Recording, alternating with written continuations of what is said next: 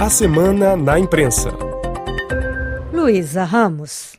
O assunto de capa da revista L'Express dessa semana é a repercussão dos golpes nos últimos anos na África francófona, com as juntas militares demandando uma após a outra a saída dos soldados franceses de seus territórios em estímulo à rejeição do antigo legado colonial. Com gancho nos últimos acontecimentos de quinta-feira, 7 de setembro, quando a junta militar do Gabão nomeou o novo primeiro-ministro, Raymond Nidong Zima, crítico do presidente Ali Bongo.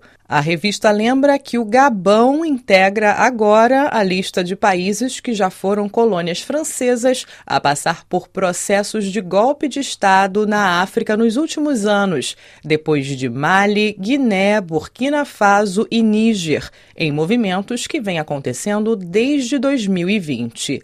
Segundo a revista, mesmo que os laços tenham se enfraquecido entre França e Gabão, o Palácio do Eliseu ainda se encontra em uma posição desconfortável após a visita de Emmanuel Macron à capital Libreville em março, interpretada como apoio ao autocrata.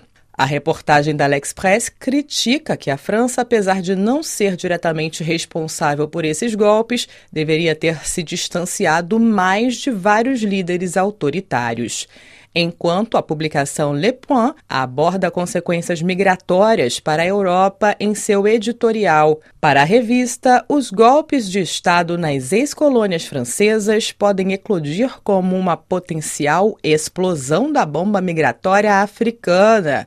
O editorial da Le Point traz ainda dados de um relatório do Senado francês, segundo o qual a população do continente africano deverá aumentar drasticamente até 2050, chegando a uma estimativa baixa de 1,9 bilhão de pessoas, justificando assim as preocupações do editorial da revista.